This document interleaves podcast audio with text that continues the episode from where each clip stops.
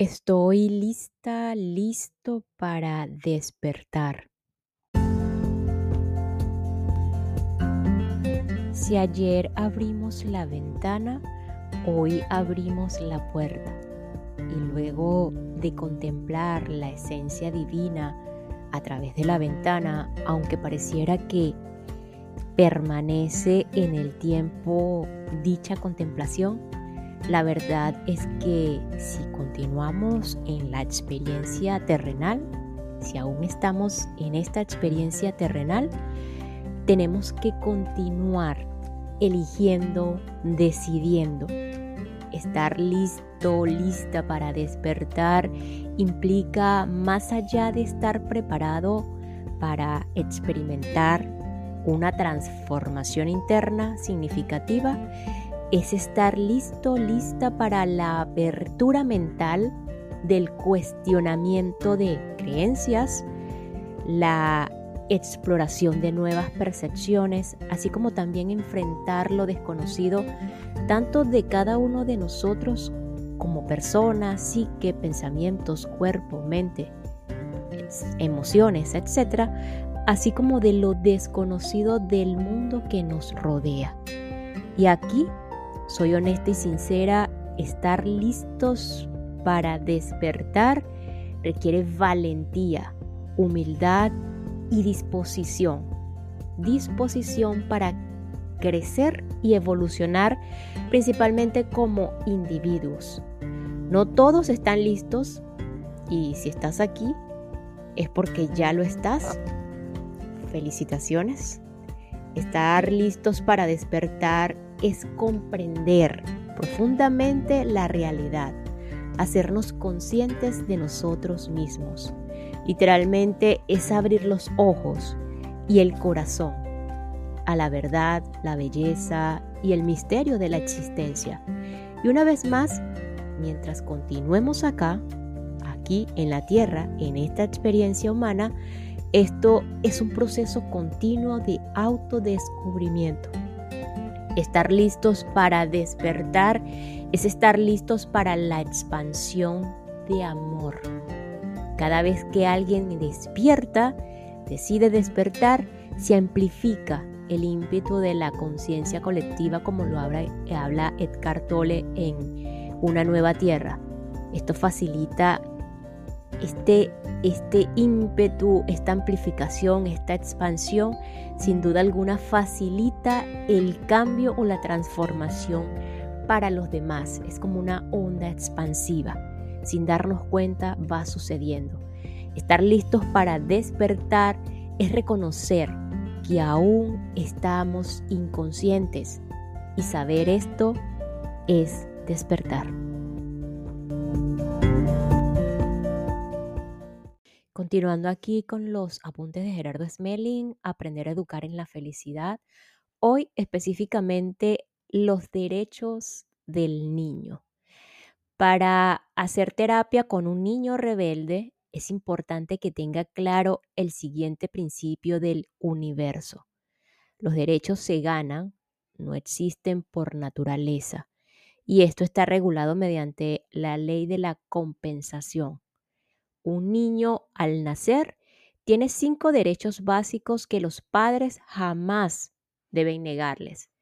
Uno, a una alimentación apropiada. Dos, a ropa con la que cubrirse. Tres, a un lugar donde dormir. Cuatro, a una educación. Y cinco, a sentirse amado. Hoy en día falta ese amor en las familias. A veces se les da de todo a los hijos menos amor. Para no llegar al castigo, usaremos la terapia, pero antes debemos tener claro cuáles son sus derechos. Por ejemplo, el derecho a tener una alimentación saludable no incluye los dulces o golosinas diversas anunciadas por televisión. Un alimento es todo lo que puede nutrir al cuerpo para que esté saludable mientras que algo comestible es todo lo que alguien se puede llevar a la boca aunque no le nutra o incluso le envenene. En general, el mensaje que daremos al niño es, todo lo que consigues es el resultado de lo que tú mismo ganas. Para empezar, una nueva relación con nuestro hijo o hija, hay que explicarle, pues, que los derechos se ganan y que vamos a orientarle, a ayudarle para que los consiga y traigan satisfacción a su vida. Le diremos, por ejemplo, valora lo que tienes porque de ahora en adelante lo que consigas será con tu esfuerzo y tu trabajo personal. Lo importante es que no vea nada como castigo, sino como la conciencia que conlleva su conducta. No es que su padre o su madre le estén castigando, sino que obtuvo ese resultado por sí mismo. Por eso hay que preguntarle, ¿cómo hiciste para obtenerlo? Le explicaremos al niño cuáles son sus derechos como parte del proceso pedagógico de enseñarle a valorar. Si aún así quiere imponer su voluntad por encima de todo, construiremos una tabla para evitar la agresión y el castigo. Esta tabla no es necesaria si no hay un trauma ni rebeldía, en cuyo caso es suficiente con los acuerdos, las reflexiones y los juegos pedagógicos para que el niño aprenda a comportarse con armonía.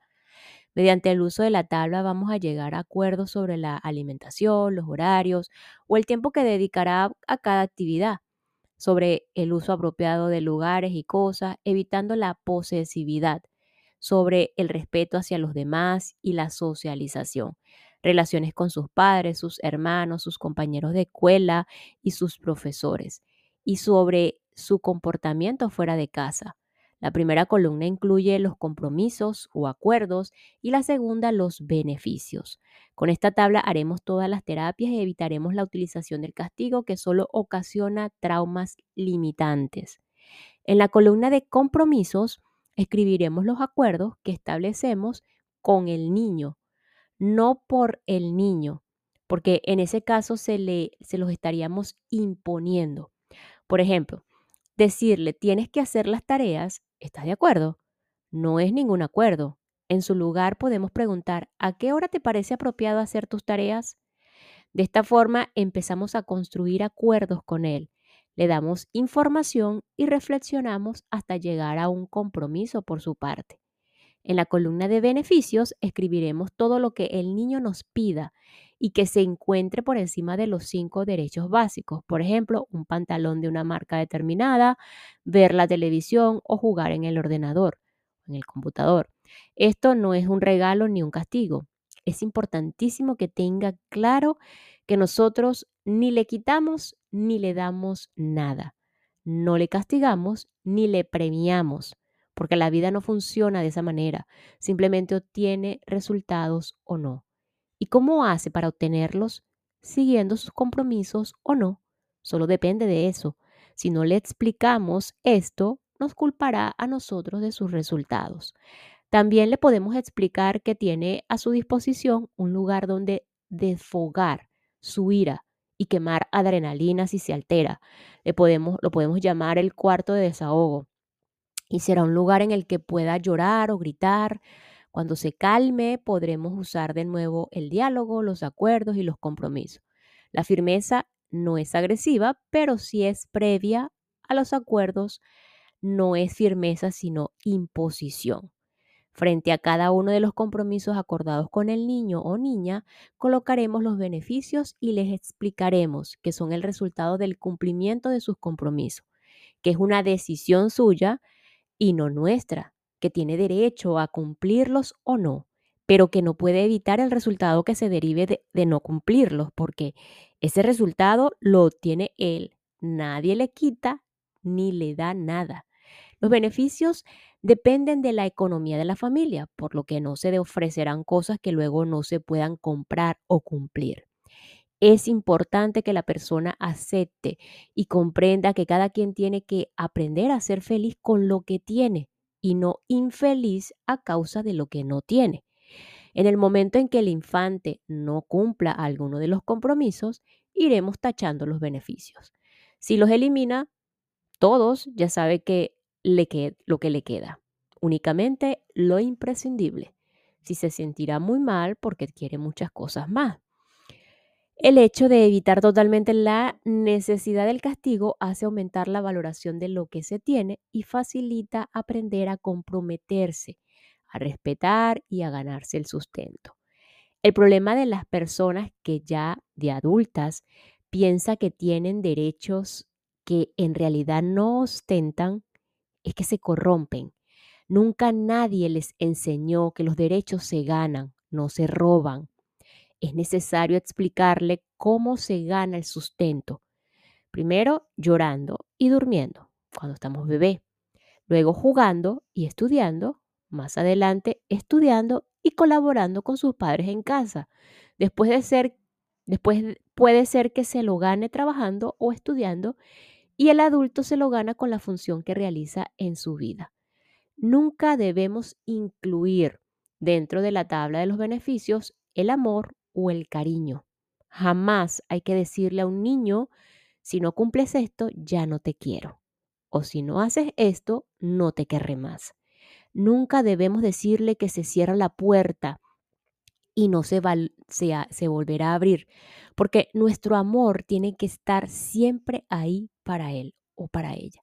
En realidad el amor no se puede perder por cometer ningún error, porque es universal.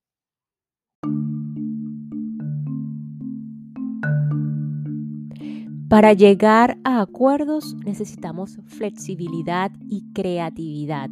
Para mantenerlos necesitamos firmeza. Recomendaciones pedagógicas. Para aprovechar el potencial de la mente infantil, renunciemos a hablarle a un niño como tal, porque de esa manera desperdiciaríamos su potencial. Le hablaremos como a un adulto. La mayor parte de la programación cerebral y mental se produce a través del oído, por lo que es importante crecer en un medio con riqueza de sonidos armónicos y de lenguaje. Cuando un niño no esté abstraído, podemos hablarle de lo que está haciendo o leerle libros que no tengan ningún contenido emocional negativo. Las emociones que se generan en el adulto que lee, el niño las capta inmediatamente mediante su instinto. Enseñarle idiomas. La mente del adulto trabaja 40 veces más lentamente que la del niño por lo que podemos aprender con facilidad varios idiomas sin mucho esfuerzo en los primeros años de vida. El propósito de los primeros cinco años es divertirse, aunque el resultado pueda ser un desarrollo mental muy alto. Atender sus necesidades, sin regañarle por nada ni mostrar ningún tipo de expresión negativa que pueda codificar como peligro. Es necesario que nos relacionemos de forma totalmente amorosa con nuestro hijo o nuestra hija y que nos llenemos de paciencia ante su llanto, porque al principio es la única forma que tiene de comunicarse.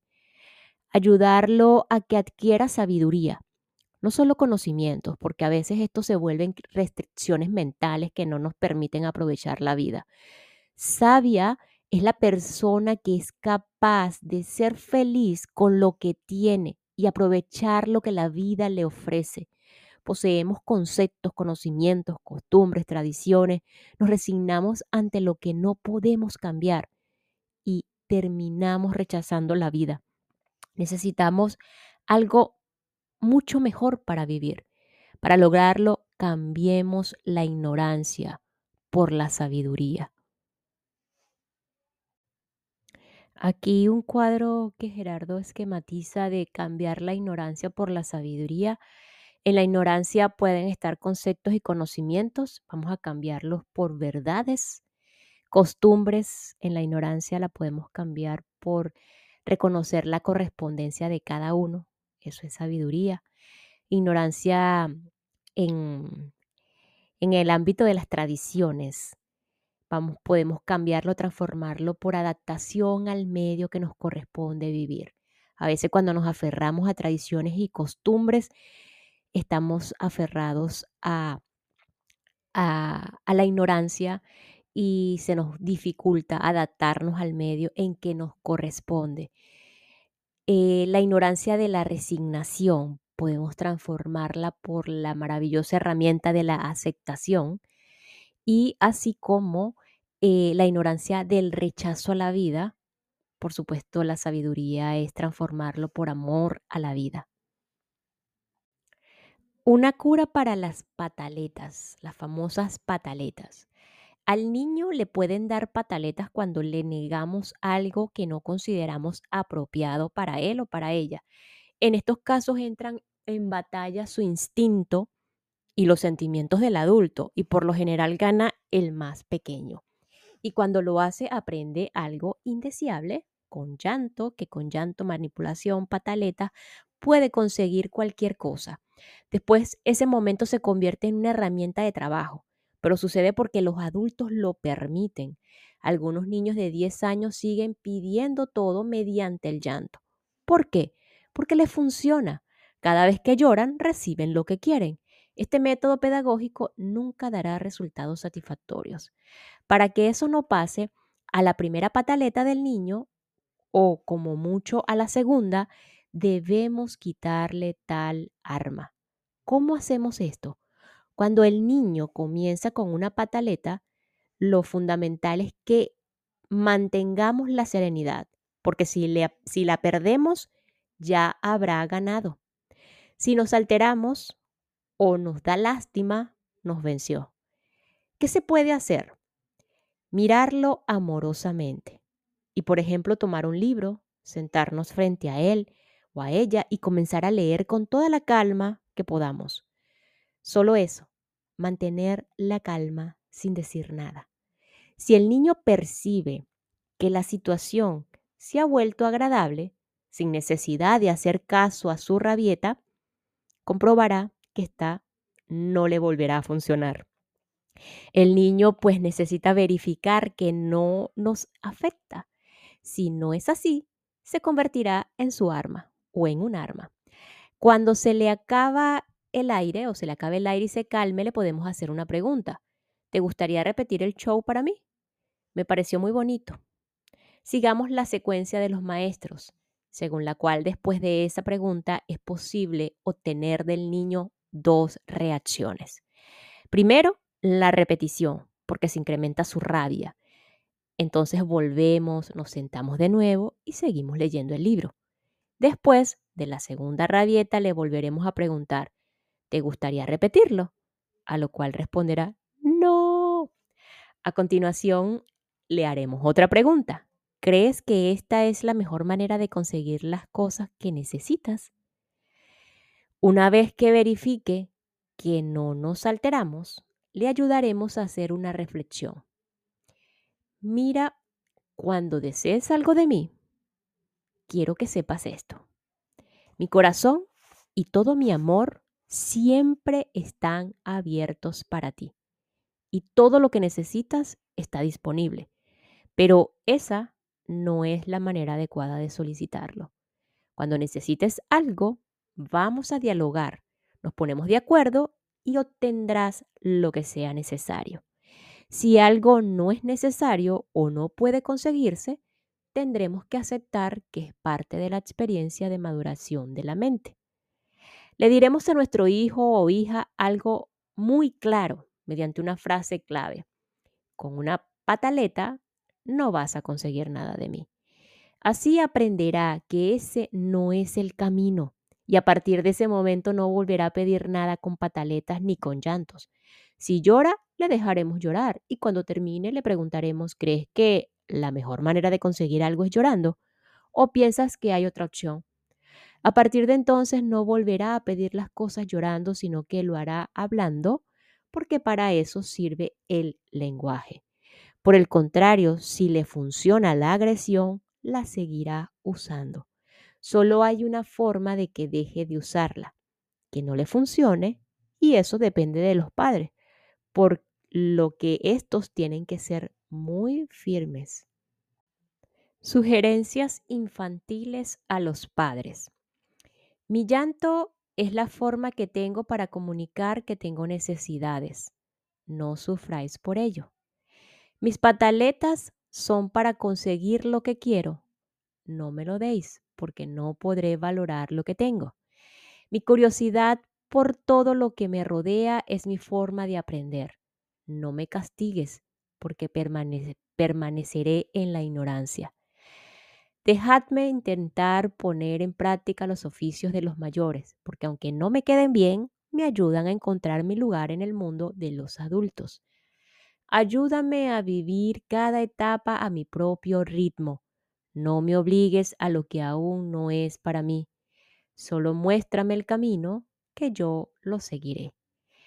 Dejad que mi admiración por vosotros crezca cada día más y no marchitéis mis sentimientos con los gritos y la agresión. No ofendas no me ofendas por mis errores, porque solo equivocándome puedo reconocer mi inocencia y aprender el orden de la vida. No me des las cosas que no necesito, pero déjame asumir el resultado de mis acciones y mis decisiones. Necesito de tu amor o de vuestro amor para poder crecer, pero no dejes que el miedo se apodere de mí mostrándome vuestros temores. Enséñame el valor de la vida o enseñadme el valor de la vida con vuestro ejemplo de ser felices con lo que está o con lo que os ha dado.